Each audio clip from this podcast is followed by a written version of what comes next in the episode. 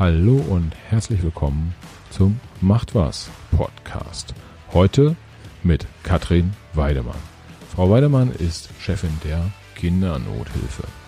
Mit Katrin Weidemann spreche ich darüber, wie man Hilfe am besten organisiert, wie man sicherstellt, dass die Hilfe auch ankommt, dass Spendengelder sinnvoll eingesetzt werden und äh, wie man das wiederum auch überprüft. In dem Zuge erläutert Frau Weidemann auch, welche Rolle äh, sogenannte Spendensiegel spielen.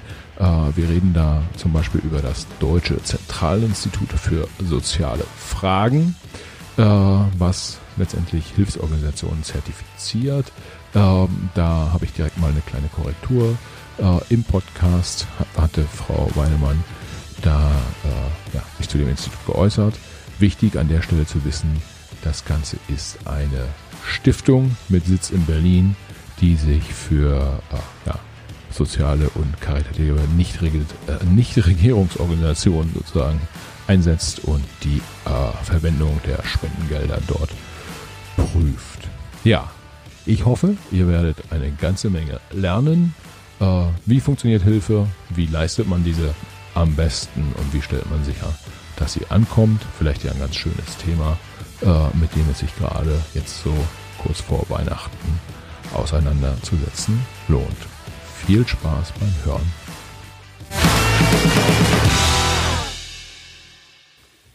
So, dann heute herzlich willkommen im Macht was Podcast Katrin Weidemann von der Kindernothilfe. Frau Weidemann, schön, dass Sie dabei sind.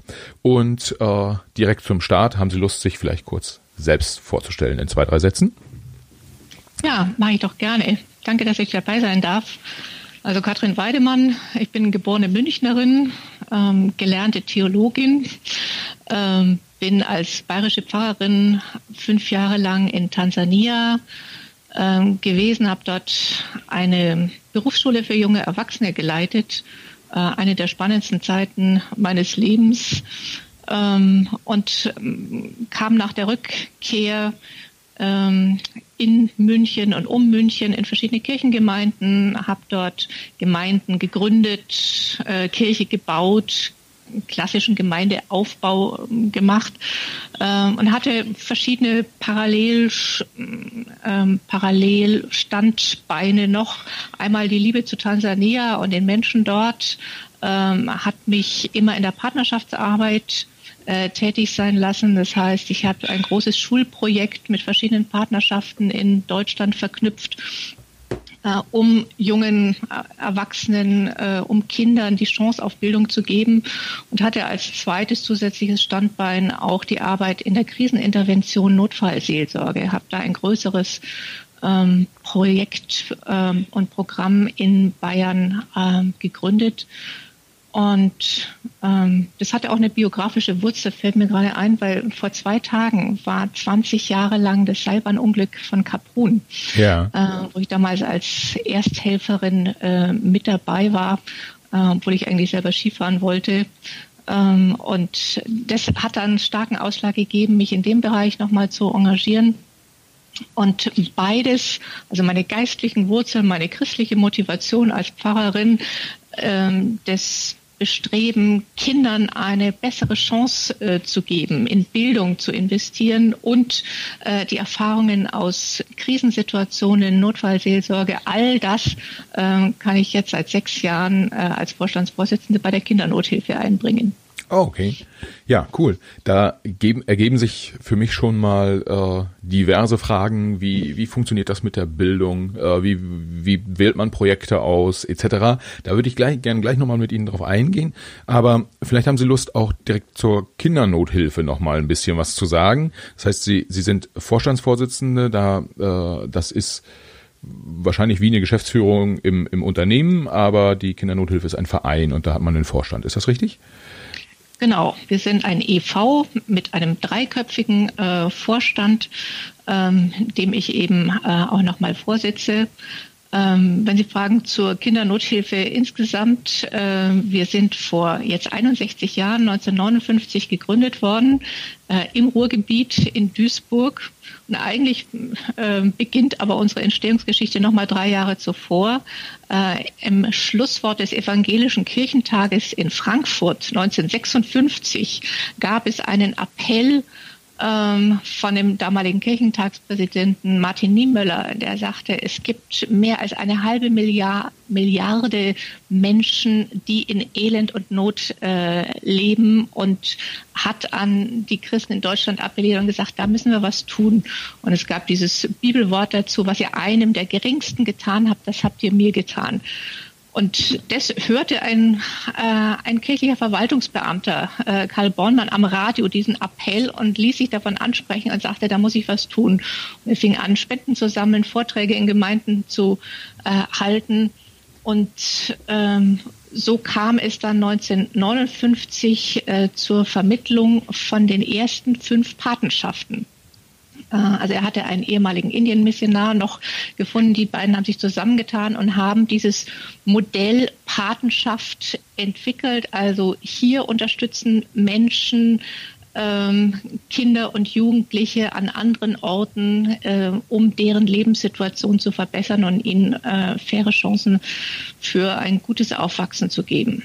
Ähm, das haben die am Anfang alles ehrenamtlich gemacht und es war super erfolgreich in einer Zeit, wo Menschen eigentlich selber wenig ähm, hatten.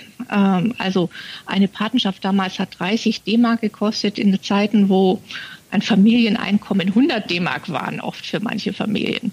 Aber trotzdem war es super erfolgreich in den ersten Jahren und dann hat sich das Werk sehr schnell professionalisiert.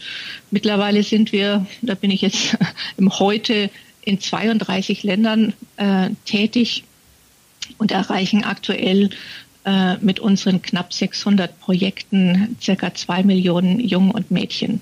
Okay. Das klingt auf jeden Fall schon mal schon mal groß. Was mir, während Sie das erzählten, durch den Kopf ging, ist äh, so diese Partnerschaften. Das ist ja was, was äh, ich will nicht sagen, ein geflügeltes Wort ist sozusagen in der, äh, äh, wenn man über über Spenden nachdenkt, was ja jetzt dann auch bald vor Weihnachten wieder häufiger passiert. Ich übernehme eine Partnerschaft. Ähm, was bedeutet das konkret? Ähm, ich kenne kenne kenne, kenne äh, Themen, wo man sagt, ja, oh, ich krieg, werden dann auch irgendwie Kinderfotos äh, geschickt und sagen so, das ist jetzt hier dein Patenkind und dem hilfst du mit deinen X Euro, die du da jeden Monat äh, spendest. Wie funktioniert das genau? Es ist so ein bisschen schwer nachvollziehbar vor außen, dass man sagt, ja, ich mit meinen 20 Euro oder was was auch immer, dieses eine Kind, die kommen da bei diesem einen Kind an. Ist das tatsächlich so oder ist das eher so ein Beispiel, so hier ist ein Kind, was auch profitiert? Na, es geht um ganz konkrete Kinder, tatsächlich, ja. die gefördert werden, aber immer um ein Kind in einem Projekt. Ja, okay. Also nicht losgelöst, sondern ein Projekt, das ähm, 200, 400, äh, 600 Kinder umfasst und, ähm, äh, und da werden einzelne Kinder gefördert und es kommt aber auch dem gesamten Projekt zugute. Ja. Also zum Beispiel, dass Kinder in einer ganz abgelegenen Region in Bolivien, die einen Schulweg von drei Fuß äh, Marschstunden hätten, ähm, dass für die ähm, eine Schule ähm, errichtet wird und sie in ihrer Sprache, die sie dort eben in dieser Region sprechen, äh, auch Zugang zu Bildung bekommen. Ähm, und das heißt, ein Kind hat da eine Patenschaft oder von, von den 25 Kindern in einer Klasse haben vielleicht äh, 18 eine, äh, eine Patenschaft, aber alle, allen Kindern kommt äh, dieses Schulprojekt zugute. Ja, okay. Das heißt, ich, wenn ich dort ein, äh, ein ganz be bestimmtes Kind äh, sozusagen, wenn ich da die Partnerschaft übernehme, dann bekommt nicht nur das etwas von mir, sondern ich tue im Prinzip was für die Community dort vor Ort. Es wird nicht genau. einzelne, nicht einzelne Kinder werden in dem Sinne gefördert. Sozusagen. Ja, also Sie haben die Möglichkeit auch mit einem Ihrem Patenkind äh, Kontakt aufzunehmen, äh, da in Briefverkehr zum Beispiel einzutreten oder Hintergrundinformationen zu bekommen. Aber Sie fördern mit diesem Patenkind auch das Projekt ähm, und auch das soziale Umfeld dieses Kindes. Ne?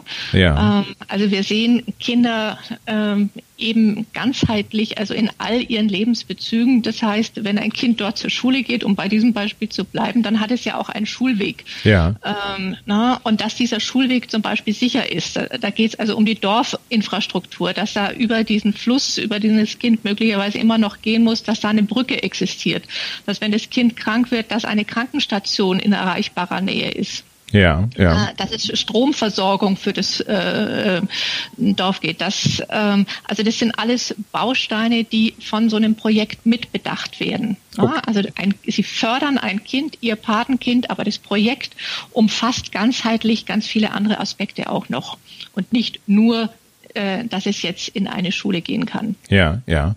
Okay, das ist ja so ein bisschen auch, äh, hier hören ja tatsächlich auch viele Unternehmer und, und, und äh, äh, ja, so Management-Leute zu. Äh, Im Prinzip ist es da ja auch so, wenn ich ein Produkt kreiere, muss ich das Ganze drumherum auch zusammen basteln.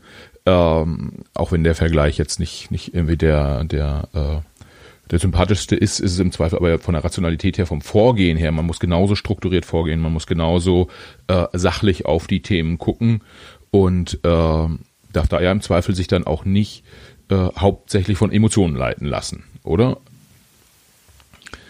Na, ich kann die Emotionen nicht ausschalten ganz. Ne?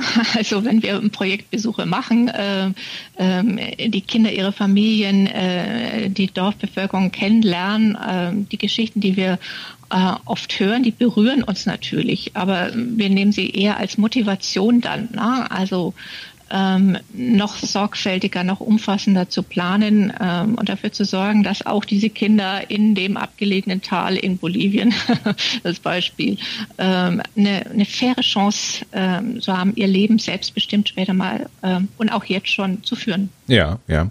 Gut, jetzt, jetzt sind wir dann doch schon direkt in die, in die Projekte so ein Stück weit äh, reingegangen. Vielleicht nochmal äh, ein paar Worte zur, zur Organisation Kindernothilfe. Ich habe verstanden, es ist ein äh, Verein, Sie haben ähm, 600 äh, Projekte äh, weltweit, genau. die Sie, die Sie ähm, fördern. Dafür braucht man ja schon einerseits eine, eine relativ große Mannschaft, die das, die das macht, äh, und auch durchaus finanzielle äh, Ressourcen. Wie sind Sie, äh, wie sind Sie da aufgestellt? Wie, wie viele Mitarbeiter äh, haben Sie? Sind die eher freiberuflich? Sind die eher äh, festangestellt, ehrenamtlich? Wie können Sie sagen, wie sich das so strukturiert?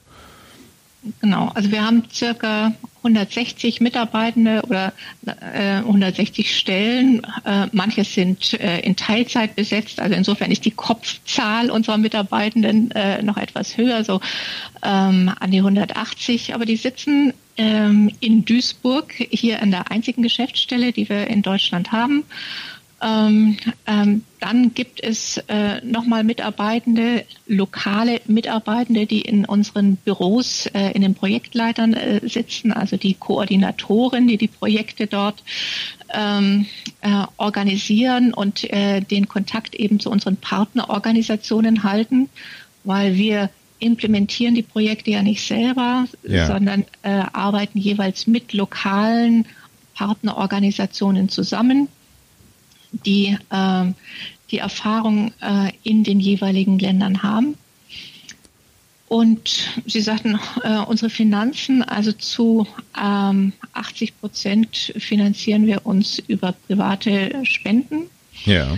Ähm, dann gibt es noch einen, ähm, einen geringeren Teil an Zuschüssen und Zuwendungen. Ähm, es sind Kofinanzierungen, äh, wenn wir mit dem Bundesministerium für wirtschaftliche Zusammenarbeit und Entwicklung ein Projekt ähm, äh, durchführen. Ähm, ein kleinerer Beitrag von, von äh, den Kirchen, in deren, auf deren Gebiet wir hier sitzen, der Rheinischen und der Westfälischen Kirche ja, das sind, ähm, dann gibt es noch ein paar Unternehmenskooperationen, äh, wo wir unterstützt werden, aber der größte Teil ist tatsächlich, ähm, sind private Spender und davon der größte Teil sind ähm, Patinnen und Paten, ja. die uns durch eine Dauerförderung unterstützen. Okay. Können Sie sagen, so als Verein ist man ja immer auch äh, sehr, sehr transparent, über welche Budgetgrößen da insgesamt ähm, äh, gesprochen wird, also wie viel Geld steht Ihnen meinetwegen pro Jahr in Summe zur Verfügung?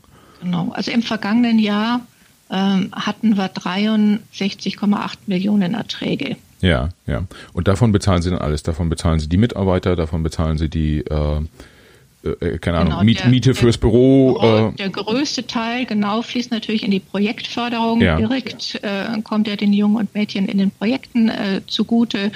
Ähm, dann gibt es eben sieben Prozent die Projektbegleitung. Das sind eben die Mitarbeitenden ähm, bei uns im Haus und in den Büros ähm, ähm in den Ländern, die diese Projekte mit organisieren und begleiten. Ähm, ein kleinerer Prozentsatz, vier Prozent, sind Advocacy, also politische Arbeit äh, und Bildungsarbeit, die wir auch in Deutschland ja. äh, durchführen. Ne? Ja, das heißt ungefähr so äh, elf Prozent des, äh, des Budgets wird, ich, ich nenne es mal, für, für das Drumherum ausgegeben, um die Arbeit machen zu können. Und der Rest kommt dann den Kindern zugute. So kann man das so sagen? Ja, also wir, wir teilen es auf, äh, dass die Programmausgaben tatsächlich 81,3 äh, Prozent sind. Also alles, was direkt den Programmen ja. äh, mit der Programmarbeit verknüpft ist oder äh, Programminhalt ist. Und äh, 18,7 Prozent, äh, so waren es im vergangenen Jahr, sind die sogenannten Werbungs- und Verwaltungsaufgaben. Ah, und äh, gibt es da eigentlich internationale Standards, irgendwie, wo man sagt, äh, weiß ich nicht, irgendwie Greenpeace liegt jetzt bei äh, 82,3 Prozent, sie liegen bei 81,7 und äh, keine Ahnung, irgendwer liegt noch, noch mal irgendwie so nur so bei 73 Prozent und macht es nicht so gut äh, und da sortiert man sich dann ein und irgendwie eine gewisse Höhe muss man überspringen oder äh, wie ist da also die? Es gibt in Deutschland das ähm, DZI-Spendensiegel, das ja. Deutsche Zentralinstitut äh, für soziale Arbeit und ähm, die vergeben eben jeweils an spendensammelnde Organisationen dieses Spendensiegel ähm, und nach deren Systematik erstellen wir auch unseren Haushalt. Ne? Also was sind Projektausgaben, was ist äh, Werbung, was ist Verwaltung und da gibt es Standards zum Beispiel, also dass dieser Werbeverwaltungsanteil nicht mehr als 20 Prozent übertragen äh, äh, erreichen soll. Ähm, wie die ähm, wie die Berichterstattung ähm, über äh, einmal Finanzsituation, aber auch ein Wirkungsbericht, ob wir den vorlegen können, ne? ähm, wie wir Bericht erstatten über Fortschritte in den Projekten, äh, über Governance-Struktur und, und, und. Ähm, und dieses äh, DZI-Spendensiegel wird seit 1992 äh, verliehen. Ja. Und Kindernothilfe war die erste Organisation, die es erhalten hat. Okay. Und seitdem jedes Jahr neu äh, bekommen hat. Okay, das, das, das klingt doch gut. Vielleicht zur Einordnung, irgendwie, so wenn so äh, Siegel vergeben werden, das erkennt man ja auch aus dem Umweltbereich, irgendwie, ähm, dann ist immer ganz wichtig, wer steht dahinter, wer vergibt das äh, um, das, um das einordnen zu können, können Sie sagen, wer hinter diesem DZI-Spendensiegel äh, steht? Also wer bewertet da quasi Ihre Arbeit? Ah, also das ist eine unabhängige ähm, Organisation, die äh, zum Teil auch staatlich äh, ähm, mit, äh, mit ausgestattet oder unterstützt wird, also die völlig unabhängig von den einzelnen Organisationen übergeordnet äh, eben spendensammelnde Organisationen da bewertet. Ja, ja. Und wenn man so ein, so ein sich um so ein Siegel bewirbt, also man, man bewirbt sich wahrscheinlich darum, äh, ja muss, muss man dafür auch bezahlen, dass man das, äh, dass man das bekommt, dass man da geprüft wird? Das äh, ist ja bei den Ratingagenturen so, irgendwie, äh, die prüfen einen und dann bezahlt man sie. Ähm, oder ist das äh, kostenfrei sozusagen? Ah, ich denke, dass, ähm, dass wir schon für den reinen Akt des Prüfens, äh, dass es da eine Gebühr gibt, ähm, aber das ist unabhängig von dem Prüfergebnis. Okay, okay. Wenn das Ihre Frage oder Vermutung war. Nee, nein, nee, äh, dahinter stand äh, tatsächlich die, äh, die Frage äh, oder die, die Idee, dass bei den Ratingagenturen wurde, äh, ja, die haben die Banken irgendwie bewertet und haben gesagt, irgendwie gute Bank, schlechte Bank. Äh, die Wirtschaftsprüfer haben bewerten DAX-Konzerne äh, und werden dann von diesen dafür auch bezahlt. Und dann geht's, ja, hatten wir ja gerade mit Wirecard irgendwie einem DAX-Konzern dann doch äh, nicht so gut. Ähm, und äh, da ich weiß, dass meine Hörer an der einen oder anderen Stelle ein bisschen kritisch sind, äh, habe ich gedacht, frage ich, frage ich das mal. Genau. Also es ist nicht kostenneutral, äh, aber jedes andere Siegel äh, äh, würde auch äh, eine Gebühr kosten. Ja, ja, mhm. ja, gut. Das, wir, wir, ich, ich fasse mal so zusammen, äh, das DZI macht sich jetzt nicht an den Gebühren irgendwie die Taschen voll äh, und hat demzufolge kein Interesse äh, daran, sozusagen möglichst viele Siegel zu vergeben, sondern äh, durch auch durch staatliche äh, Unterstützung herrscht da eine Neutralität vor. Richtig? Genau. Ja. Mhm. Okay, das, das, das ist doch super, weil ist ja auch, äh, so wie ich es verstanden habe, im, im Spendenbereich immer ganz, ganz wichtig, äh, den Spendern ein gutes Gefühl dafür zu geben, wohin geht ihr Geld und äh, äh passiert damit auch Gutes ähm, weil äh, laufen ja auch ein paar Leute draußen rum, die Geld einsammeln wollen und ähm, ja, das dann für sich behalten. Ja, irgendwie das, äh, äh, da, das ist ja häufig, also wenn man, wenn man darauf kommt, warum spenden Menschen, das wäre jetzt meine nächste äh, Frage gewesen, ähm, ist ja häufig dann so die, die eine Begründung, warum Leute nicht spenden, ist ja, ich weiß ja gar nicht irgendwie, ob mein Geld ankommt. Ähm, und wenn wir das jetzt mal umdrehen, wie ist Ihre Erfahrung, warum spenden Menschen? Mhm. Also nochmal anknüpfend an das letzte, ich denke, transparente Berichterstattung ist ein ganz wichtiger äh, Punkt. Ne? Also ja. wem, äh, wem Spender, Spenderinnen vertrauen und wem sie dann äh, ihr Geld anvertrauen. Ähm, und auch da gab es vor, vor drei, vier Jahren von Fineo äh, eine große äh, Untersuchung, transparente Unter äh, Berichterstattung bei NGOs, also Nichtregierungsorganisationen, wo Kindernothilfe auch auf dem ersten Platz mit den meisten Punkten gelandet ist. Das ja. nochmal ja. Äh, ergänzen. Aber jetzt zu Ihrer Frage, was ähm, warum ähm, Spender, Spenderinnen ähm, sich engagieren. Ähm, also ein Beweggrund, äh, was wir immer wieder hören, ist Dankbarkeit für ähm, die eigenen Lebensmöglichkeiten, weil die entweder selber äh, früher Unterstützung, Förderung durch andere erfahren haben und da so ein Stück weitergeben wollen, ja. Äh, oder weil sie sagen, ich habe in meinem Leben viel erreicht äh, und möchte jetzt der Gesellschaft, sprich oder anderen, die nicht so gute Ausgangssituationen hatten wie ich, möchte ich etwas weitergeben. Ähm, ja. Also das war so die Ursprungs, ähm, die Gründungsmotivation der Gründungsväter und Mütter der Kindernothilfe und da hat sich, äh, das zieht sich bis heute bei ganz vielen durch. Ähm, andere ähm, denken an ähm, ich sag mal, Solidarität der Menschheitsfamilie untereinander und sagen, also bloß weil ich hier in Deutschland geboren bin oder in Österreich, Schweiz, Luxemburg, wo es auch Kindernothilfeorganisationen ja. gibt, ähm, ähm, äh, entbindet mich nicht von der Verpflichtung, äh, Menschheit als Gesamtes äh, zu sehen. Ne? Und, äh, und auch unser Lebensstil ähm, äh, in Deutschland zum Beispiel hat manches damit zu tun, wie die Lebensverhältnisse für andere äh, in anderen Ländern sind. und deswegen sehe ich es als meine Verpflichtung, ja. ähm, zu spenden und mich zu engagieren. Ist, ja. ist, ist, es, ist es richtig, dass die Deutschen grundsätzlich sehr spendenfreudig sind? Also jetzt inter, im internationalen Vergleich können Sie jetzt, das ist so, so meine Wahrnehmung, äh, dass äh, wenn auf der Welt etwas passiert und es gibt einen Spendenaufruf, äh, auch in den Medien, dann äh, sind diese Aufrufe durchaus häufig sehr erfolgreich. Ähm, ist das so ein bisschen ein deutsches Phänomen oder ist das äh, international genauso? Ich kann es jetzt nicht mit allen Ländern vergleichen, aber in Deutschland ist grundsätzlich die Spendenbereitschaft gerade bei humanitären Katastrophen äh, sehr groß. Ähm, das ist tatsächlich so. Ähm, auch in den, in den deutschsprachigen Nachbarländern äh, können wir das beobachten, dass da eine große Bereitschaft äh, ist, sich in den ähm, sich bei in Krisensituationen äh, stark zu machen für andere. Ja. Das, ähm, das, das spricht ja für uns. Also für uns, genau. für uns, für uns Deutsche einfach mal. Ähm. Auf den Markt gesehen insgesamt ja. ähm, nimmt die Zahl der Spender und Spenderinnen äh, über die Jahre ähm, leicht ab. Okay. Also die Anzahl der Personen, die bereit sind, sich äh, spendenmäßig zu engagieren, ähm, wird äh, etwas geringer.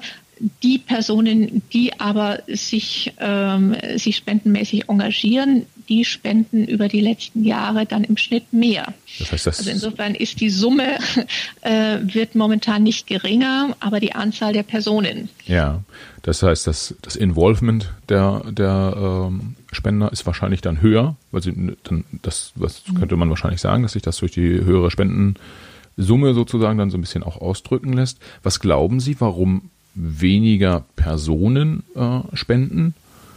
Können Sie das können Sie das einschätzen? Das mag unterschiedliche Gründe haben. Ähm, also einmal ist der Spendenmarkt ähm, natürlich sehr viel, ähm, sehr viel unübersichtlicher oder, oder umkämpfter geworden. Also früher gab es einige wenige Organisationen, sage ich mal, es gab die Kirchen und dann einige Organisationen, die um Spenden geworben haben. Äh, mittlerweile ähm, hat ich übertreibe jetzt, aber jeder Kindergarten, jedes Krankenhaus, äh, ähm, jede kleine Initiative ein eigenes Spendenmarketing. Und das heißt, es gibt ganz viele äh, Möglichkeiten, sich spendenmäßig zu engagieren. Ähm, und das mag für manche auch etwas ermüdend äh, sein. Ja, ne? also ja. jetzt sagen, es ist jetzt zu viel. Ja, ja, das heißt, äh, wie man im Online-Marketing sagt, die Conversion sinkt dann mhm. sozusagen. Ja. Ähm, okay. Ähm, was ich, was mir, während Sie sagten, wer so spendet, noch durch den, durch den Kopf ging, äh, im Prinzip ist das ja sehr stark äh, positiv gesteuert. Das heißt, ich möchte helfen, ich möchte zurückgeben, äh, ich bin mir meiner äh, positiven Situation bewusst. Also ich bin in Deutschland geboren und nicht in Bolivien äh, äh, mhm. zum Beispiel. Oder ich oder meine christliche Motivation ist so hoch. Ne? Ja. Da haben wir auch einen Gutteil äh, von Spender, Spenderinnen, äh, die das aus dieser christlichen Motivation der Nächstenliebe heraus äh, sich engagieren. Ja, ja. Da zu dem zu dem Punkt, da fallen mir zwei Fragen ein. Äh, das eine ist, wenn man halt sagt, naja, äh, äh, mal aus, aus ja, wie, wie so, wie so Marketing-Leute es drehen wo, würden, vielleicht, sie sagen, naja, wir haben jetzt die, die, die irgendwie das Thema positiv sehen, äh, die Spenden, was ist eigentlich mit denen, die äh, nicht so gute Sachen getan haben und jetzt eigentlich sozusagen ihr, ihr, ihr persönliches äh, Leben wieder ins, in, die, in die Waage bringen wollen.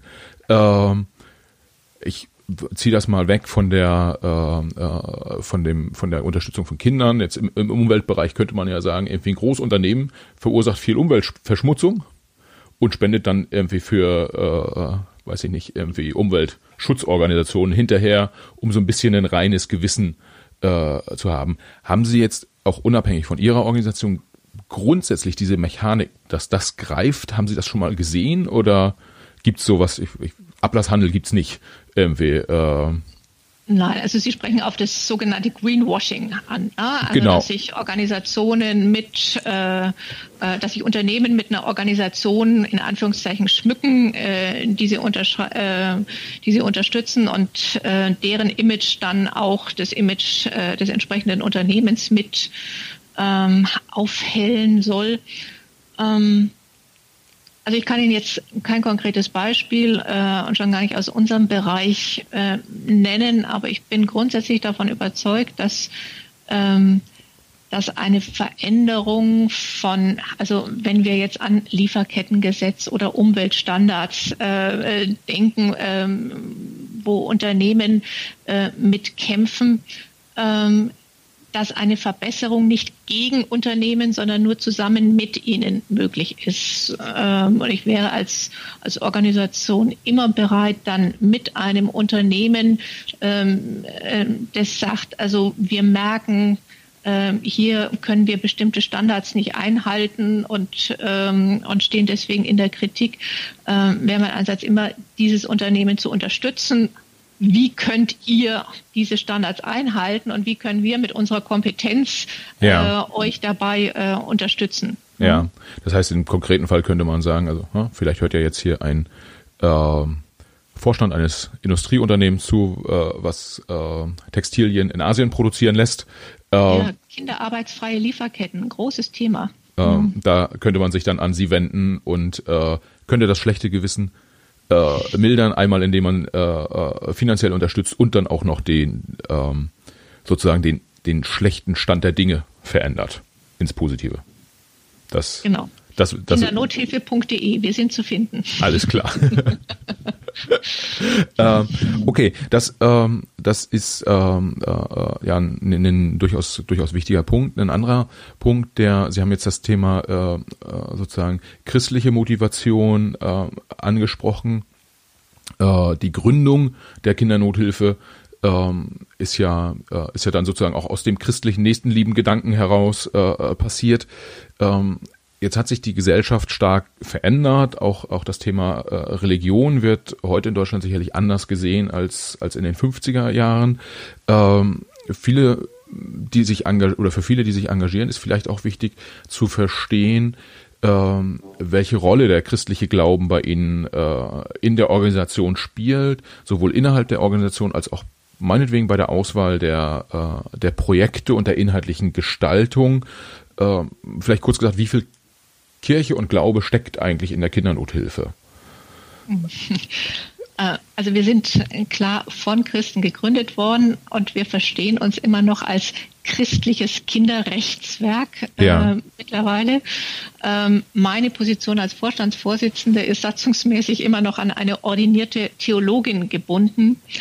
Ähm, aber ansonsten auch in dem neuen Leitbild, das wir gerade entwickeln, äh, ist ganz klar, dass wir unabhängig von äh, jeder ethnischen oder sozialen Herkunft, von jeder religiösen und weltanschaulichen äh, Orientierung, äh, Alter, Geschlecht und, und, und sowohl nach innen wirken. Also unsere Mitarbeitenden, äh, von denen können und wollen wir nicht äh, mehr verlangen, äh, dass sie einer, dass sie sich einer Kirche zugehörig fühlen.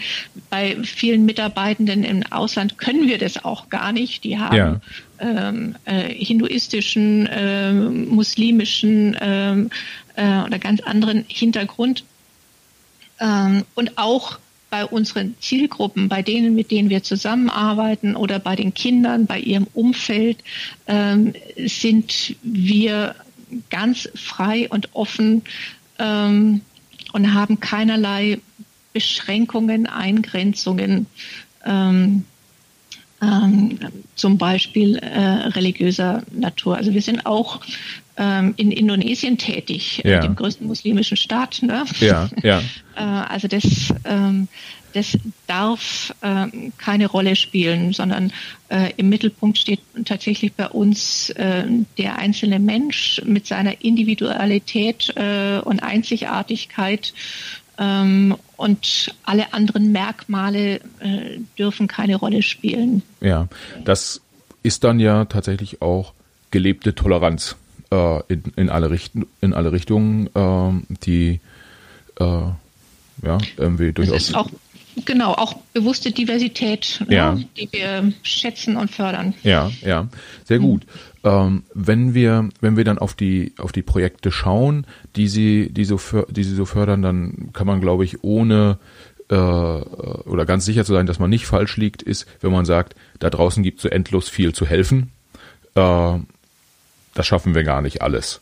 Äh, an, an, an allen Fronten aktiv zu sein. Jetzt ähm, gibt es da ja äh, sozusagen einmal die, die Priorisierung, wie arbeitet man äh, oder auf welchen Projekten arbeitet man, wie sucht man sich die aus.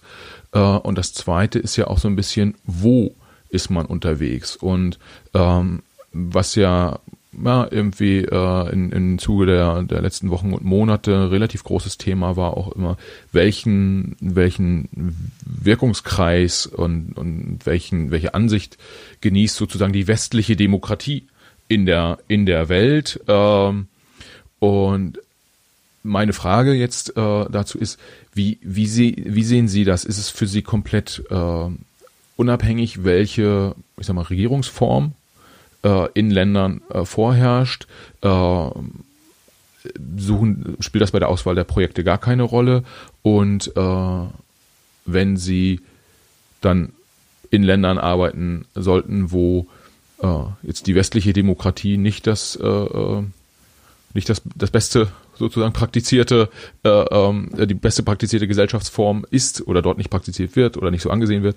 Ähm, wie arbeiten Sie mit den dortigen Behörden beispielsweise zusammen? Mhm.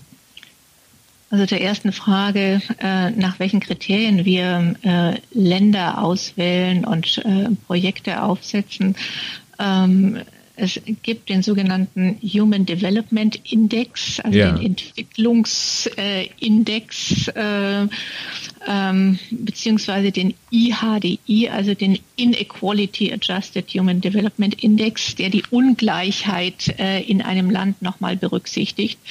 Äh, und von den 100 also 190 Ländern ähm, darauf, auf diesem ähm, IHDI, arbeiten wir uns quasi vom Ende äh, das letzte Quartil nach oben. Ja. ja ähm, ähm, also das ist ein Kriterium und dann in den Ländern, ähm, in denen wir äh, dann tätig sein, ist ein Hauptkriterium immer die ähm, Kinderrechtssituation also welche Kinderrechtsverletzungen äh, gibt es in diesem Land? Ne? Also ist der Zugang zu Bildung gewährleistet oder äh, kann nur ein geringer Prozentsatz äh, der Kinder ähm, in die Schule gehen oder hat überhaupt Zugang zu Bildung? Äh, wie ist die Situation wirtschaftliche Ausbeutung von Kindern zum Beispiel? Äh, sind viele Minderjährige in Arbeit, in ausbeuterischer Arbeit dort? Ja. Was äh, in vielen lateinamerikanischen Ländern im Bergbau als Stichwort nur ähm, Teddy ähm, so ist. Wie ist die Gewaltsituation von Kindern? Na? Also strukturelle Gewalt, familiäre Gewalt, äh, institutionelle Gewalt. Ähm, und die ist auch da bin ich wieder in Lateinamerika äh, enorm hoch. Ähm, meist nicht nur von Kindern, sondern insgesamt oft äh, betrifft es auch Frauen, andere Bevölkerungsgruppen. Aber, ähm, aber bei Kindern, also da schauen wir, ähm, wie die Kinderrechtssituation ist und und ganz konkret kommen dann Partnerorganisationen mit, ähm, mit einer Idee, einem, äh, einem Grobentwurf eines Projekts auf uns zu. Ähm, und aufgrund ähm, der verschiedenen Analysen und dieses äh, ersten Vorschlags werden dann in gemeinsamer ähm, Arbeit äh, von der Partnerorganisation und uns Projekte entwickelt mit einer Laufzeit von fünf, acht äh, Jahren, oft auch mit Verlängerung, mit ganz konkreten Zielen. Wir wollen äh, x tausend ähm, Kinder im Alter von mit ihrem Umfeld, Eltern, Dorfgemeinschaft äh, unter Einbeziehung der Schulsysteme und sowas erreichen und wollen ABC diese Ziele äh, umsetzen. Äh, wie messen wir das? Äh, was sind die Indikatoren, wo wir es nachhalten können? Ja. Ähm, und, äh, und am Ende dann eben, wie wird dieses Projekt abgeschlossen und ähm, ähm, ähm, damit wir dann eben ähm, in einer anderen Region oder äh, mit einem anderen Thema weiterarbeiten können mit ja. dem Partner. Ähm, wenn Sie, wenn Sie sagen, Sie, das wären Ziele gesetzt, können Sie das mal konkret sagen? Wir sind in, in Region XY und da bekommen Sie dann äh, meinetwegen in Bolivien den, den Vorschlag, hier sind, weiß ich nicht, irgendwie 1000 Kinder, die haben gerade keinen Zugang zu Schulbildung. Ähm, wenn dann, okay, wir machen dann ein Projekt, sagt man dann, okay, wir bauen da eine Schule, da sind dann drei Lehrer und über die nächsten zehn Jahre sind so und so viele hundert Schüler dann bei uns zur Schule gegangen. Ist das, ist das was, wie man es greifen könnte?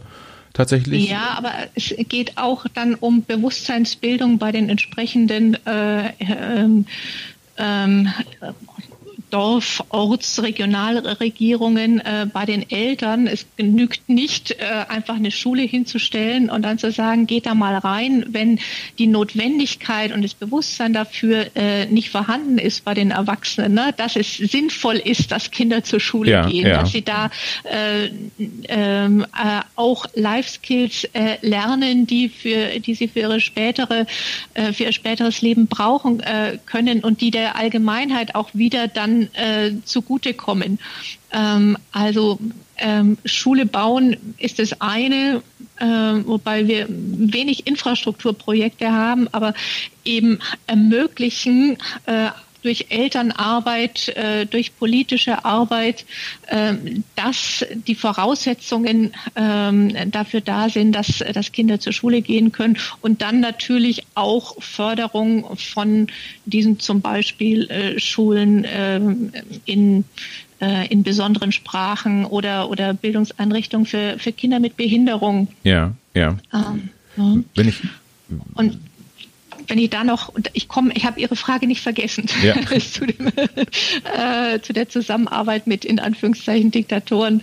Ähm, aber zu dieser Arbeit mit, ähm, mit den Communities, also das muss ich jetzt erzählen, äh, weil ich davon immer noch so begeistert bin, einer unserer erfolgreichsten Ansätze ähm, tatsächlich um Lebenssituationen von Kindern und ihrem Umfeld zu verbessern, sind die sogenannten Selbsthilfegruppen.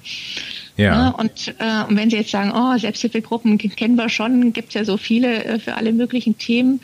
Ähm, wir haben ein wirklich über die Jahre so ein, ein sehr besonderes System entwickelt, ähm, das Frauen einlädt, ähm, sich wöchentlich zu treffen und zwar Frauen, die tatsächlich von der Dorfgemeinschaft identifiziert worden sind, auch als diejenigen, die am wenigsten bisher ähm, Unterstützung oder überhaupt Lebensmöglichkeiten haben.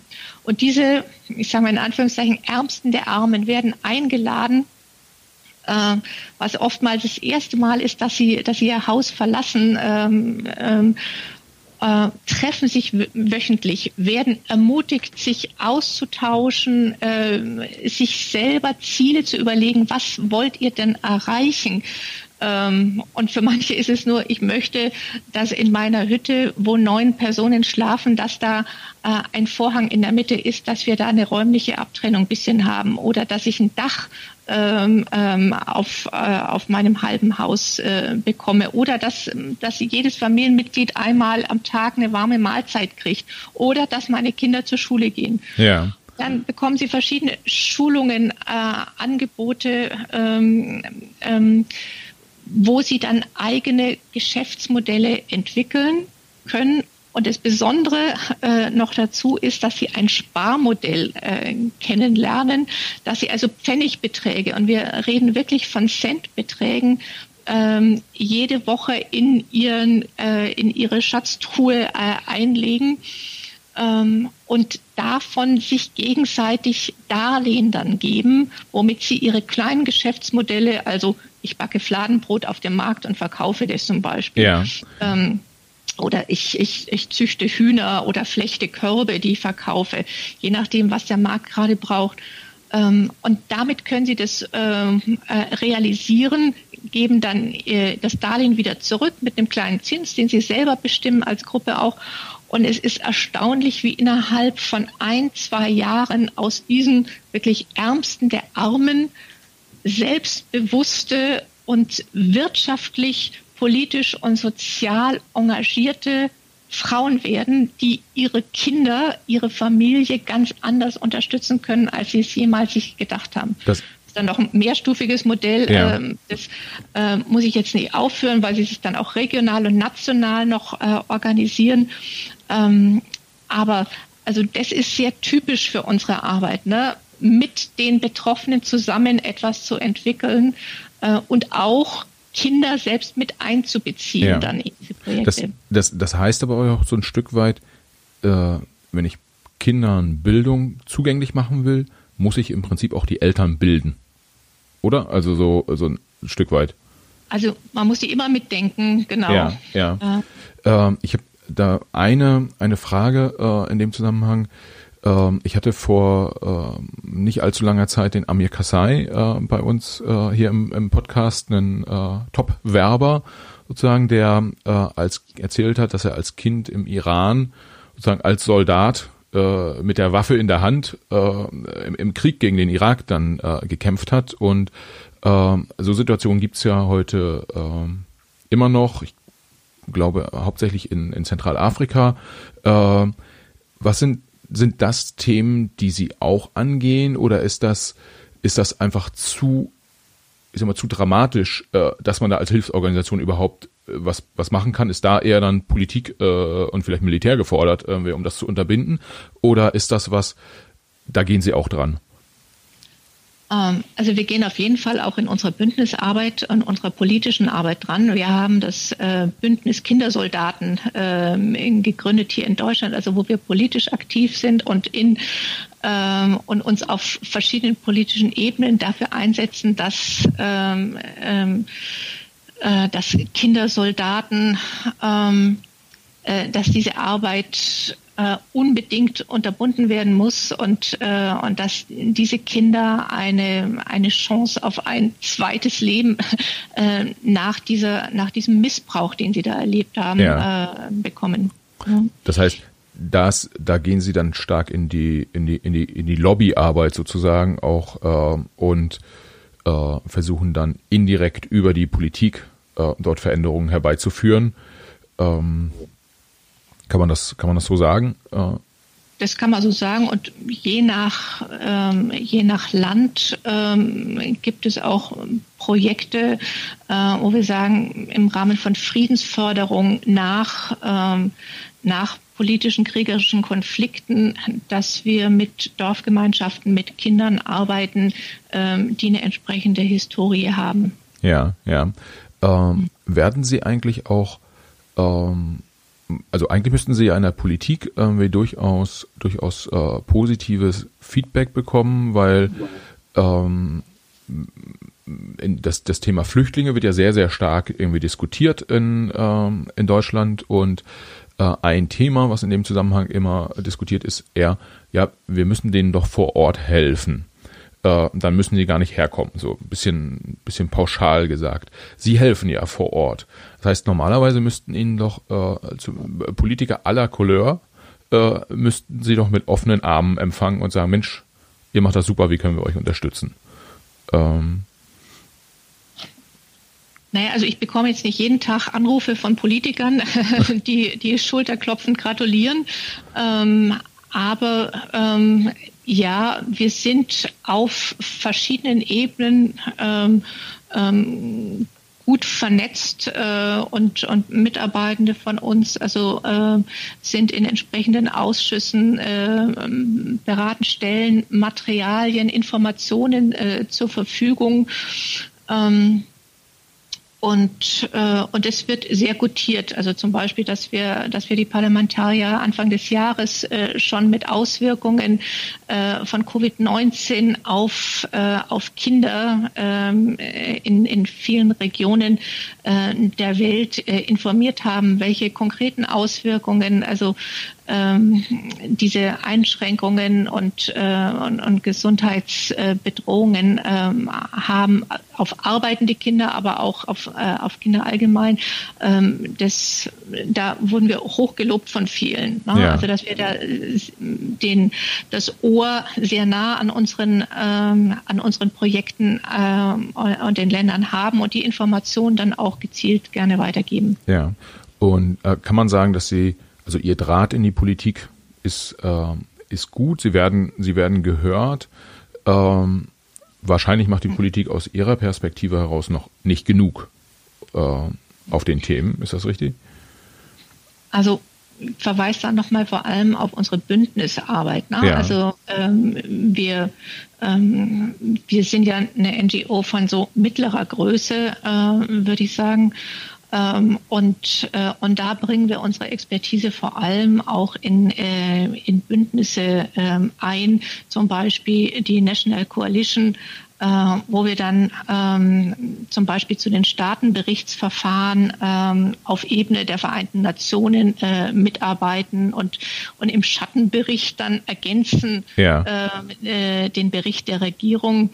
Ähm, und ähm, Genau, und das, das hat durchaus Wirkung, ja. Also wenn, wenn auf UN-Ebene dann ein, eine Regierung ähm, Shaming äh, ähm, ähm, erlebt, ne? also vor anderen ja. äh, quasi bloßgestellt wird äh, mit, äh, äh, mit den Kinderrechtsverletzungen, die äh, in ihrem Bereich äh, passieren.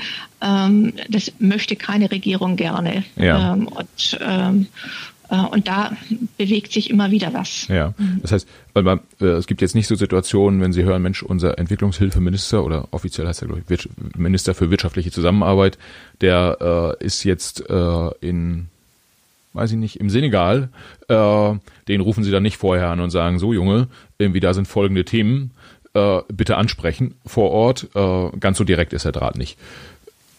Ähm, also es könnte passieren, wenn uns was ganz wichtig ist, dass wir versuchen, ihn anzurufen, ja. ob wir durchkommen, äh, ist dann noch was anderes. Ähm, aber sowas speisen wir auch ein, zum Beispiel in unseren Dachverband äh, der NGOs in Deutschland in Fenro. Ja. Ähm, und äh, mein Vorstandskollege aus der Kindernothilfe ist auch im Vorstand von Fenro und dort sind regelmäßige Gespräche auf den verschiedenen politischen Ebenen von Frau Merkel über Herrn Müller zu anderen. Und da werden äh, Themen aus unserem Bereich äh, deutlich gesetzt auch. Ja, ja, ja. Äh, spannend. Also ähm, was man wahrscheinlich jetzt schon sagen kann, ist, Sie haben ein sehr komplexes äh, Arbeitsfeld dort als, äh, als, mhm. als Vorständin bei der, bei der Kindernothilfe. Ähm, äh, Zahlen emotionsgetrieben, also beides, und dann aber auch irgendwie äh, praktische Arbeit bis hin zu Lobby, Lobbyarbeit, die sie, die sie leisten müssen, äh, durchaus, mhm. durchaus eine ganze Menge. Ähm, wo wir jetzt, wenn wir, wenn wir gerade über Entwicklungshilfe äh, sprechen, würde ich gerne nochmal auf einen, einen letzten Punkt kommen, der auch äh, in der, in der deutschen Öffentlichkeit, gerade auch gerade kurz vor Covid-19, sehr intensiv diskutiert wurde. Das war das Thema, wie lassen, lässt sich eigentlich äh, wirtschaftliches Wachstum, äh, gerade auch äh, in Afrika, Asien und, und Südamerika verbinden mit äh, dem, dem Umweltschutzgedanken, der ja sehr, sehr äh, präsent war äh, oder präsent ist auch immer noch. Äh, Im Prinzip heißt ja aber auch wirtschaftliches Wachstum, mehr Wohlstand, zumindest nach der heutigen äh, äh Definition, einen höheren Ressourcenverbrauch, der sich dann wiederum relativ direkt niederschlägt in äh, negative äh, ähm, Umweltthemen sozusagen. Ähm, jetzt habe ich in meinem Gespräch mit dem mit dem Quang Page von äh, Fridays for Future, der hat dann gesagt, ja, aber wir sind auf gar keinen Fall anti-Wohlstand. Ähm, auf der anderen Seite hat man ja schon so Themen, dass auch äh, in dieser Diskussion von den Europäern verlangt wird, ihr müsst jetzt mal weniger fliegen. Äh, aus Ihrer Perspektive, egal ob in Südamerika oder, äh, oder in Afrika, wenn Sie den Leuten sagen würden, jetzt hier, du ihr fahrt jetzt mit dem Bus zur Schule, aber äh, vereinfacht gesagt ist mit dem Bus, der verbraucht Diesel und ist für die Umwelt nicht so gut. Das kann man dann, das kann man ja nicht transportieren, oder? Also wie sehen Sie die Thematik? Mhm. Also ich höre bei Ihnen so ein Stück raus, Armutsbekämpfung versus Umweltschutz. Ähm, das, ähm, also das ist, ist ein, aus meiner, eine meiner Frage. Sicht so nicht ja. die richtige Frage. ich, ich, ich formuliere es um. Also, gibt es diesen Gegensatz? Gibt. Äh, lassen Sie mich so mal starten. Also der Ressourcenverbrauch, der so zerstörerisch äh, sich auswirkt auf unsere Umwelt, der findet ja aktuell in, in, in den Industriestaaten statt. Ähm, und es muss uns doch äh, darum gehen, äh, um die Bekämpfung der Ungleichheit und Ungerechtigkeit und, äh, und die Ermöglichung von gleichen Lebenschancen. Ähm, und ich würde jetzt nicht uns gegen äh, jemand anders äh, sehen an der Stelle, sondern in der Agenda 2030, da haben sich die Vereinten Nationen 2015 ähm, ähm, auf eine Transformation der Welt in eine zukunftsfähige und friedliche, friedliche Richtung geeinigt. Und es das heißt, von allen Staaten unterschrieben, Veränderung für die meisten, um ja. ein Gleichgewicht von, ähm, von Lebens- und Entwicklungschancen für alle zu erreichen. Ja. Das ist aus meiner Sicht dann für Kinder besonders wichtig. Die wachsen in vielen Regionen ja in einer unfairen Welt auf, weil dieses Gleichgewicht äh, nicht gegeben ist. Und, äh, und weil Sie Fridays for Future äh, zitiert haben, also ich denke, diese Klimabewegung, die macht genau das deutlich, äh, dass ähm, dass Kinder, Jugendliche in einer unfairen äh, Welt aufwachsen und, äh, und dass da in vielen Industriestaaten ähm, noch die Verantwortung zu einer ernsthaften, nachhaltigen Entwicklungspolitik für alle Menschen weltweit fehlt. Ja, also vielleicht um das äh, kurz gerade zu rücken, meine Intention war nicht sozusagen die beiden Themen gegeneinander zu stellen, ähm, aber sie werden ja zum Teil gegeneinander diskutiert in der, in der Öffentlichkeit und ähm, die Frage, die sich daraus für mich ergibt, ist, wie sehr muss Ressourcen, stärkerer Ressourcenverbrauch auch, auch negativ sein für die Umwelt? Ähm, Frage wäre zum Beispiel für mich dann eher auch, welche Rolle können Technologien spielen? Ähm, oder oder äh, wie kann man auch Technologie nicht nur in den Industrienationen einsetzen, sondern sie direkt dann auch in äh, anderen Regionen in der Welt äh, äh, etablieren, um zum Beispiel äh, Strom äh, umweltschonend zu produzieren. Ja, irgendwie Solar, Solarenergie in Afrika klingt immer so äh, äh, pauschal mhm. und einfach, ähm, aber ist sicherlich ein Thema, über das man, über das man äh, nachdenken sollte. Und meine Frage ging eher da, dahin, Teil haben Sie beantwortet, also Sie sehen diesen Gegensatz nicht in der Form. Das äh, finde ich, finde ich positiv. Und dann ist so die Frage, wie geht man mit den, mit den Themen um? Die Frage stellt sich nicht, ob wir helfen wollen. Äh, und ich glaube, es stellt sich auch nicht die Frage, ob wir etwas für unsere Umwelt tun wollen. Also beides ist mit Ja zu beantworten. Genau. Und äh, ähm, da Sie ja an der Schnittstelle sozusagen arbeiten, äh, ist die Frage, wie kriegen wir es hin, beide Ziele unter einen Hut zu bekommen? Ja. Mhm. Äh, aber Sie sagen, dafür, ich, wenn ich das, wenn ich Ihre Antwort richtig interpretiere, dafür bedarf es einer starken Veränderung, insbesondere auch in den westlichen, äh, äh, westlichen Ländern. Und äh, ich würde jetzt einfach mal da, dazu packen, Technologie ist ein großes Thema, was stärker gefördert gehört. Genau. Deswegen ist ein, einer unserer Bereiche hier in Deutschland äh, ja auch, dass wir ähm, Bildungsarbeit betreiben. Ne? Ja. An Schulen äh, mit Erwachsenen über die, ähm, die gut tausend Ehrenamtlichen, die quer über die Republik in Arbeitskreisen äh, zusammengebunden sind. Ähm, also um auf diese Zusammenhänge auch immer wieder hinzuweisen. Ne? Also was äh, bewirkt mein Konsum hier in Deutschland äh, für, äh, für Familien ähm, in, in Westafrika zum Beispiel? Ne? Ja, ja. Ähm, äh, wie, wie sind die Zusammenhänge? Wie ist mein Umgang äh, mit Ressourcen? Was heißt es äh, für die kleinen Bauern in Brasilien? Ja. Und ist dann die, die Lösung tendenziell vielleicht an der einen oder anderen Stelle weniger zu konsumieren oder eher anders zu konsumieren? Versuchen Sie da die Leute dann zu bilden, ja auch in dem Fall? Ähm, also als Kindernothilfe haben wir selber ähm, regelmäßig eine faire Woche bei uns, ja. wo wir Mitarbeitende zu einem fairen Frühstück mit fairen ähm, äh, äh, Produkten ähm, einladen. Ähm, ich würde niemandem unserer, unserer Unterstützer oder überhaupt ähm, etwas vorschreiben wollen, aber, ähm, aber Zusammenhänge aufzeigen, ähm, also Bewusstsein schaffen, ähm, ja. Ja, ähm, dass verantwortbar selbst Entscheidungen getroffen werden können, getroffen werden können. Das will ich auf jeden Fall. Ja, ja. Also sprich, im, im, in, um das äh, zu konkretisieren, äh, deutlich machen, ein T-Shirt für drei Euro, das kann halt nicht irgendwie nach äh, sozialen und umwelttechnischen Standards äh, produziert worden sein, die wir gut finden. So.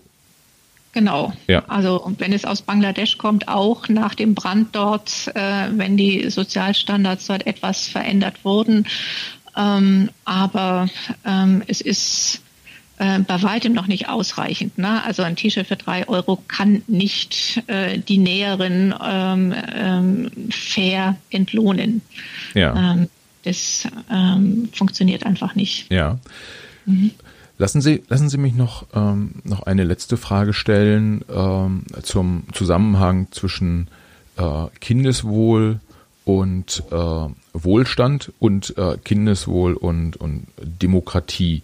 Äh, gibt, es, gibt es da Zusammenhänge? Das heißt, in den ähm, müssen sie in, in, in, in, in, den, äh, in Europa und den USA nicht tätig werden, weil dort herrscht viel Wohlstand und es sind demokratische Staaten? Äh, oder ist es so, dass sie sagen, selbst dort äh, müssen wir aktiv sein, weil aus unterschiedlichen Gründen geht es Kindern nicht gut?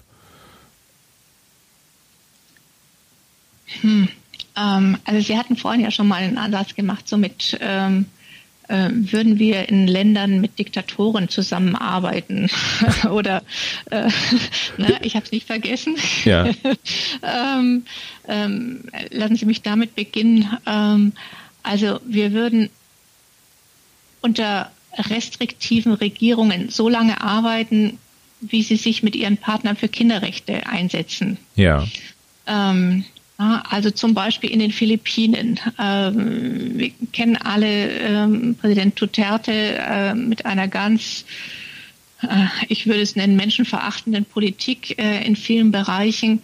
Ähm, da sind wir als Kindernothilfe registriert und setzen uns zum Beispiel für die Erhebung von Daten ein, die Kinderrechtsverletzungen dokumentieren. Ja. Und das tun wir mit in, in Absprache mit dem Staat. Ja. Ähm, weil ähm, unsere Erfahrung ist, also auch eine rigide auftretende Regierung, äh, nennen wir sie so, ähm, ist in sozialen, gesellschaftlichen Prozessen auf eine starke Zivilgesellschaft äh, angewiesen. Ja. Äh, und deswegen sind wir dort auch Teil eines landesweiten Kinderrechtsnetzwerkes. Äh, äh, und es gibt unseren Partnern eine Stimme, aber auch Schutz. Ja. Ähm, und wenn wir gucken, im asiatischen Bereich sind wir in, in fast allen Ländern, äh, in denen wir arbeiten, ist die Zivilgesellschaft massiv unter Druck. Ähm, in Thailand gibt es eine Militärdiktatur, in Indien setzt die Regierung Minderheiten massiv unter Druck, äh, in Sri Lanka hat eine Zweidrittelmehrheit äh, ähm, der Regierungspartei dem Präsidenten vollständige Macht erteilt und sowas. Und in diesen Ländern ähm, sind wir gerade, wenn sie menschenrechtlich schwierig sind, äh, tätig, weil wir da ein Mehrmandat ja. ähm, ähm, sehen. Was ne? heißt Mehrmandat? Äh, also eben die Menschenrechte, also gerade wenn Menschenrechte unter Druck sind, äh, ist es eine, ähm, sehen wir es als Aufgabe, uns dafür einzusetzen. Ah, okay. ja. ähm, ähm, wir würden nicht ähm, in Ländern arbeiten, wenn uns der Staat Regeln aufzwingt, wie zum Beispiel Abgaben oder Steuern, äh, die das Regime unterstützen. Ja, ja. ja. Also es ist so ein, eins der Kriterien, das wir sagen, und, äh, und das wäre zum Beispiel in, in Syrien der Fall. Okay. Ja, also darum können wir im Fall Syrien also äh, grenzübergreifend zum Beispiel aus dem Libanon äh, arbeiten, aber nicht äh, direkt im Land. Ja, ja. Das heißt, mhm. ähm, Sie arbeiten so lange an den Brennpunkten, wie Ihre Hilfe den, ich sag mal, den Kindern der Zielgruppe zugute kommt ähm, und die dort herrschenden sich sie ja sozusagen nicht davon zumindest direkt äh, äh profitieren. Äh, da machen sie Arbeit, da steht dann das Kindeswohl im, im Vordergrund. Genau. Wir müssen nämlich auch ja immer auf die Sicherheit unserer Partnerorganisation achten. Ja. ja. Also das ist so ein Balanceakt, sage ich mal, ähm, wenn wir wenn wir Kampagnen ähm, ähm, auch unterstützen oder initiieren und ähm, und damit unsere Partner in den Ländern gefährden, ähm, dann müssen wir jeweils überlegen, also was können wir als Organisation sagen oder was können wir dann äh, eher bei anderen unterstützen, ähm, damit nicht unsere Leute ähm, dort in dem Land äh, sich plötzlich im Gefängnis wiederfinden. Ja, ja, ja. Okay. Und äh, wenn wir jetzt zurückkommen auf äh, ne, Europa und die, die USA, gibt es hier dringenden Bedarf, aktiv zu werden für die, für die Kindernothilfe? Ähm, in Deutschland jetzt ja. äh, sind wir tatsächlich ähm, seit drei Jahren ähm, erstmals mit Projekten auch tätig ähm, zum Thema Kindesschutz. Ja. Ähm, äh, ich weiß nicht, ob Sie die Zahlen kennen, dass pro Tag ähm, in Deutschland dass pro Tag in Deutschland 40 ähm, Fälle von sexuellem Missbrauch von Kindern zur Anzeige gebraucht, gebracht werden. Ähm, das heißt, die Dunkelziffer ist sehr viel größer, dass pro Woche drei Kinder in Deutschland gewaltsam zu Tode kommen. Ähm, also das wow. äh, klingt äh, wie eine, wie eine Zahl nur, äh, aber dahinter stecken ähm, dramatische Schicksale. Ähm, und ähm, das war für uns Anlass, ähm, dass wir sagen, also die Expertise, die wir zu Kindesschutz in unserer internationalen Arbeit gewonnen haben, die bringen wir auch in Deutschland ein. Ja. Wir haben sie zum Teil anfangs in äh, in die Arbeit mit äh, geflüchteten Minderjährigen ähm, äh, unbegleiteten minderjährigen Flüchtlingen oder, ähm, oder Kindern, die in Flüchtlingseinrichtungen äh, in Deutschland waren, ähm, ähm, angeboten.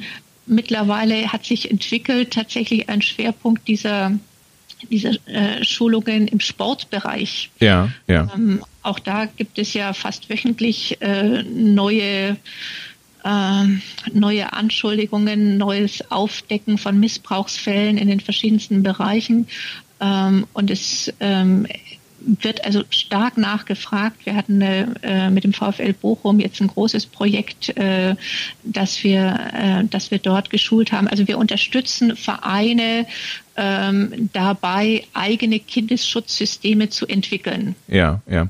Und dann bei sich äh, okay. anzuwenden. Die, die Zahlen, die Sie äh, genannt haben, mögen jetzt statistisch sozusagen äh, äh, nicht, nicht groß klingen sozusagen, aber in Bezug auf die Bevölkerung, aber ehrlicherweise, wenn man sich, so würde ich das jetzt sagen, wenn man da guckt, welches Schicksal jeweils dahinter steht, äh, dann, äh, dann ist es ja schon auch äh, dramatisch, was dann auch in Deutschland passiert kann man, kann man so sagen. Genau, und es äh, zieht sich eben durch, durch fast alle gesellschaftlichen Bereiche. Ne? Also es kann in, ähm, also überall, wo ähm, in der Kinder- und Jugendarbeit mehr als zwei Kinder mit Erwachsenen zusammen sind, ähm, kann es äh, zu Gewalt- und Missbrauchserfahrungen ähm, kommen. Ähm, und und da sind wir sehr stark ähm, dabei, woran woran erkenne ich, ne, ähm, dass äh, eine Gefährdung hier vorliegt? Äh, was sind so Anzeichen? Wie kann ich mit Anzeichen, ähm, wenn ich einen Verdacht habe, äh, dass eben regelmäßig blaue Flecken und äh, äh, und Knochenbrüche stattfinden, wenn, wenn ich erlebe, dass Kinder Angst haben, ähm, in den Sportverein zu gehen oder nach Hause zu gehen äh, oder in, in den Kindergarten zu gehen, wenn Kinder aggressiveres Verhalten zeigen und ähm, äh, und und also wie gehe ich dann, wenn ich solche Beobachtungen mache, um? Äh, wie kann ich präventiv ähm, ähm, wirken? Ja. um Gefährdungssituationen zu vermeiden. Und sowas. Also da ist ein immer stärker wachsendes Trainer, Trainerinnen-Team in Deutschland ähm, das war ja der Ausgangspunkt, äh, mittlerweile tätig. Ja. Ähm, was, was sich ähm, so ein bisschen durch unseren Podcast heute zieht, ist, dass sie sehr, ich sag mal sozusagen, bildend tätig sind. Sie unterstützen äh, sowohl international als auch in Deutschland Leute dabei, sich bestimmtes Wissen anzueignen äh, und mit diesem Wissen dann äh, Kinder zu unterstützen, zu helfen, äh, wie auch immer. Und gerade das letzte Beispiel zeigt dann ja auch, dass äh, die Kindernot äh, nicht nur in armen Ländern äh, da ist, sondern äh, dass unabhängig von Wohlstand Probleme auftreten. Auch. Genau. Kinderrechte machen an keiner Grenze halt. Ja, ja, ich, ich würde eher sagen, Kinderrechtsverletzungen offensichtlich machen an keiner ja. äh, äh, äh, Grenze halt. Ähm, dann, ja, vielleicht zum Abschluss, äh, was stimmt Sie positiv ähm, für die für die äh, nächsten Jahre, weil Sie sehen ja viel äh, viel Elend tatsächlich und wie, wie schaffen Sie es positiv dabei zu bleiben und ja äh, wie sehen Sie so die die nächsten Wochen, Jahre, Monate? Äh, gerade in Zeiten von Corona ja eine Frage, die viele Menschen auch beschäftigt. Also mit 61 Jahren im Rücken als Kindernothilfe ähm, und den Erfahrungen, die wir dort gemacht haben, dass sich eben in den äh, letzten Jahrzehnten, seit 1990, die, die Kindersterblichkeit halbiert hat, dass deutlich mehr Kinder insgesamt weltweit zur Schule gehen können äh, als noch ähm, zu unseren Gründungszeiten. Ja. Ähm, dass ähm, äh, dass die Frühverheiratung von, von Mädchen äh, in vielen asiatischen Ländern, dass die äh, deutlich dramatisch zurückgegangen ist. Also mit, äh, mit dem Blick darauf bin ich sehr zuversichtlich, dass wir äh, auch in den nächsten Jahren und Jahrzehnten ähm, mit dazu beitragen können, dass sich die Situation der Kinder weltweit verbessert. Und wie gesagt, unser, unser Weg ist, Kinder mit einzubeziehen. Und wenn Kinder eine Stimme haben und die auch gehört wird, und dafür setzen wir uns ein, ähm, dann sind sie die besten Botschafter ihrer Sache ähm, und dann wird es gut werden. Ja. Das, äh, das nehme ich als, äh, als Schlusswort. Es wird, es wird gut. Ähm, vielen Dank, Frau Weidmann, dass Sie äh, heute hier am Mikro zu Gast waren und äh, wo Sie online zu finden sind, hatten wir, hatten wir gesagt. Äh, Im Zweifel hilft da auch die Suchmaschine. Ähm, ganz herzlichen Dank und äh, ja, viele Grüße nach äh, Duisburg. Wir haben das ja Ganze hier remote aufgenommen, also viele Grüße und vielen Dank. Ja, vielen Dank auch Ihnen für das Gespräch. Ähm, machen Sie es gut. Ade. Das war Katrin Weidemann von der Kindernothilfe. Ich hoffe, ihr hattet Spaß beim Hören und ja, wenn ihr mögt, folgt uns doch auf den unterschiedlichen Plattformen Instagram, Facebook, LinkedIn etc. Wir würden uns freuen, wenn ihr auch dort mit uns in Kontakt tretet und ja, Ihr könnt gerne Kritik und Wünsche zu unserem Programm hier äußern. Und äh, ja, natürlich würden wir uns auch sehr freuen, wenn ihr unseren Podcast auf den unterschiedlichen Plattformen abonniert. So oder so, ich hoffe, ihr seid auch bei der nächsten Folge wieder dabei. Bis dahin, ciao.